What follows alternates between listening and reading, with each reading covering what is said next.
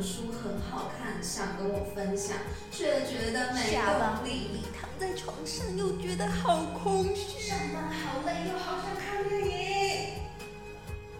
那就点开 Podcast，让 Wendy 的声音陪你度过下课、下班后的美好时光。Hello，大家好，欢迎搭乘温蒂的平行宇宙飞船，我是船长温蒂。那今天呢，很开心，因为今天要来跟大家分享的是一部我很喜欢的电影，我应该看了有三遍以上哦，就是每次有人可能问我说：“哎、你要不要推荐我看什么片？”然后我就会推荐说：“啊，你就看这部。”然后他就说：“好啊，啊，要不要一起看？”然后我们就用一个平板一起看。我不知道已经重复了这个动作多少次了。这部电影呢，我相信很多人应该都听过，而且应该都蛮喜欢的。这部电影就叫做《幸福绿皮书》。然后这节内容呢，就是比较建议是看过这部电影的人再来进行一个聆听，因为我怕有些人不太喜欢被剧透啦。但是如果你没差的话，然后你也可以就是听听看我们的就是一些小小的分享。好，希望我可以讲的浅显易懂一点。然后接下来就让我们进入到今天的内容吧。《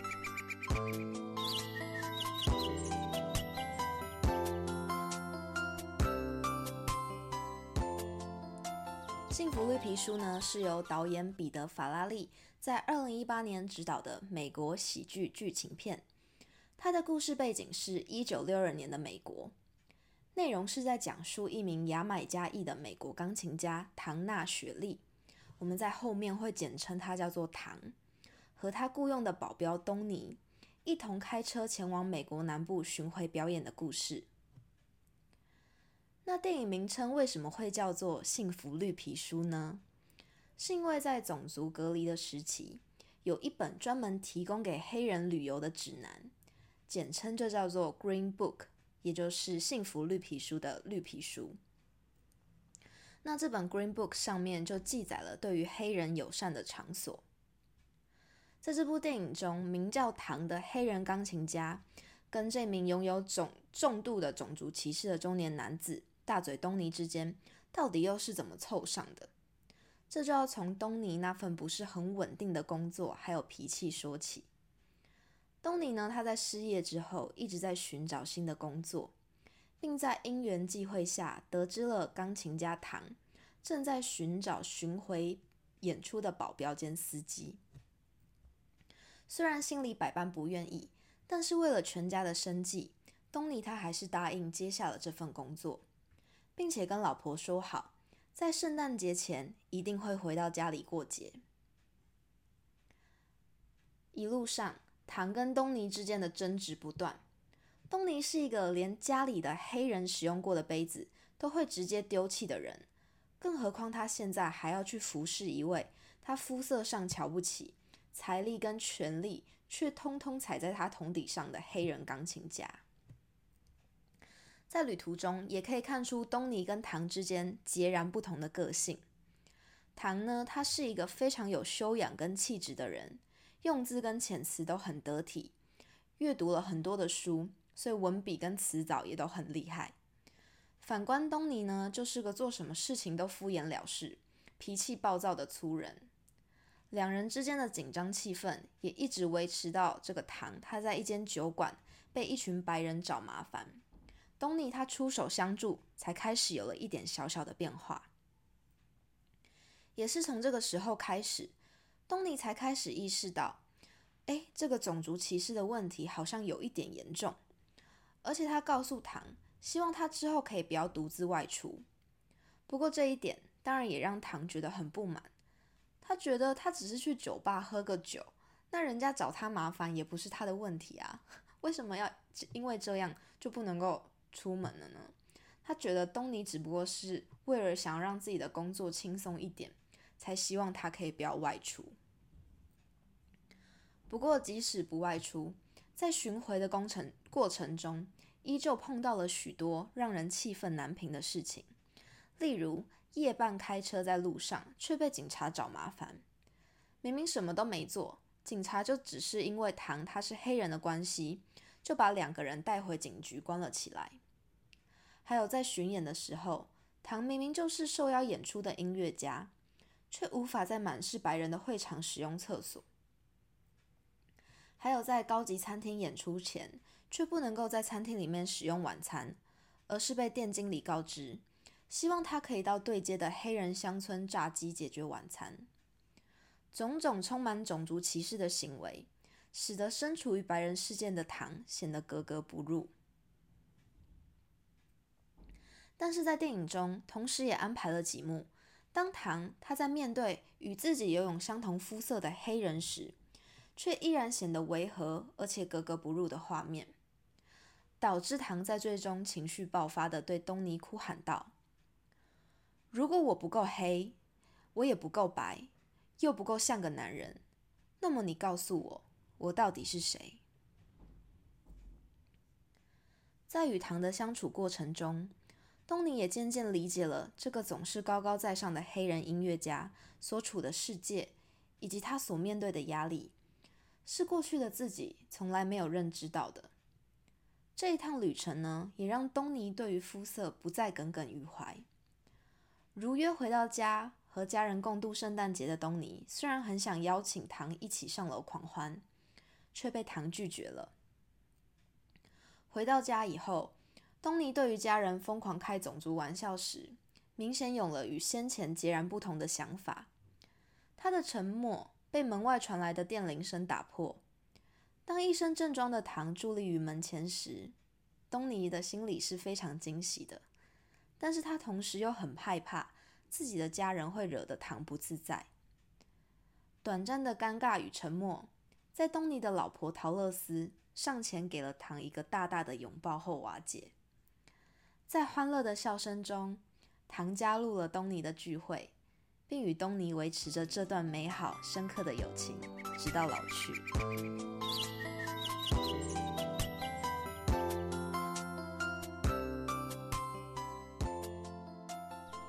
我觉得《幸福绿皮书》这部电影真的是一部非常值得，就是反复一而再、再而三去回味的电影，因为你第一遍看会发现。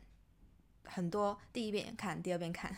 第三遍看，会发现很多不同的嗯视角，然后你的切入点也可以不一样。那我觉得，相较于可能之前也有很多这种关于在谈论种族问题的电影嘛，我觉得《幸福绿皮书》它做出了不一样的层次，因为它不单单只是在讲黑人跟白人之间的对立问题。当然，它在里面也是诠释了很多黑人跟白人之间的对立，像是这个钢琴家唐，他明明就是从事着一个非常高尚的职业，而且他的生活圈里面是充斥着白人，他为这些白人提供高级的演奏，然后提供他们一些呃娱乐，但是呢，他受到的对待却是满满的都是不尊重的，像是那个他去。人家家里演奏啊，然后结果主人希望他可以不要在自己的家里就是上厕所，还跟他说：“哎，那个唐，就是你不要在这里上厕所，你要上厕所的话要到院子里面，那边有专门给黑人用的厕所。”然后唐那时候就表示他不想要，为什么要这样？然后那个白人就跟他说：“那不然的话，你可以开车，就是往返四十分钟去哪里哪里上厕所。”就是让唐就是感受到，诶，他其实在这个虽然他的生活圈里面都是白人，但其实他也没有受到很多的尊重啊。但大部分都是因为大家对他的肤色的一些维持。那你说这样子的唐，他在就是面对黑人的时候，他有感受到那个归属感吗？我觉得这部电影在这个问题的诠释上，他也做了一个非常非常好的反思，就是当这个东尼跟唐。他们开车在路上，就是抛锚的时候，那唐他就下车靠在车上，然后他对面呢就是一整片的农田，在农田里是一群在耕作的黑人，然后这些黑人看到了穿着西装的唐，他们露出了非常不解而且很陌生的眼神，就好像就是觉得，哎，为什么唐会跟他们不一样？为什么不是在这里就是被奴役？就是在这边务农，而是在使唤一个白人。那我觉得这个很有趣的部分，其实这也是告诉我们，其实，在这样的一个种族歧视，不管是不是种族歧视，反正是阶级问题的时候，有时候弱势的一方，你说第一世界对于第三世界，黑人之于白人，那我们要讲女性至于男性吗？反正有时候我们阶级可能比较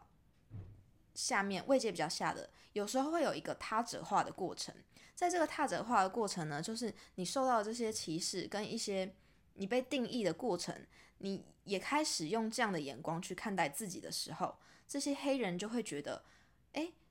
唐他的肤色明明跟我们一样啊，可是为什么他却在跟我们不同的地方？会有这样的一个现象。那我觉得这这一片处理的这个问题是很有趣的，就是在讨论这个。唐他不管是在黑人还是白人这样的二元对立的环境里面，他自己哪里都不是啊，他哪里都不属于，所以导致他最后对着东尼哭喊的那一句《幸福绿皮书》的经典台词，就是如果我不够黑，也不够白，又不够像个男人，那么你告诉我嘛，我到底是谁啊？那这里其实就是在唐身上，他还有另外一个身份，就是他是一个嗯同志，他是同志，对。然后，所以片中呢有一段是当东尼知道，诶，唐他又被警察抓到警局的时候，他第一个直觉反应是，他一定又是因为他是黑人，所以才被警察找麻烦。结果他到了现场才发现，啊，不是这样的。唐这次是因为他身上背负的另外一个身份被找麻烦，就是他的同志身份。那那个时期的民风相对的是很保守的。所以对于这个同志身份没有那么开明，那这个东这个唐他身上背负的压力就很大啊。他的压迫并非单纯只来自于他的肤色跟他的种族，诶，还有他的性向也成为他受到这个社会排斥的很大的一个原因。还有就是在第二遍跟第三遍的的反复的看这部片的时候，我发现他还有处理了另外一个问题，就是先入为主。那这个先入为主呢，可以追溯回我们上一集关于贴标签的一些讨论。就是对，其实这边要说是贴标签也可以，因为当那些警察他们去找唐的麻烦的时候，也许是他们的脑海里已经被灌输了黑人就是比较容易去从事犯法的行为，所以他们去找这个唐的麻烦。可是呢，就是当嗯这件事情已经落幕了。当唐跟东尼要驾车回到家里去过圣诞节的时候，在路上呢又遇到了一辆警车。那我觉得第一次看这部片的观众应该都会跟我一样，因为我那时候就想说，哦，很讨厌呢，就是人家都已经要回家过圣诞节，你们还不放过他，这些警察真的是很夸张，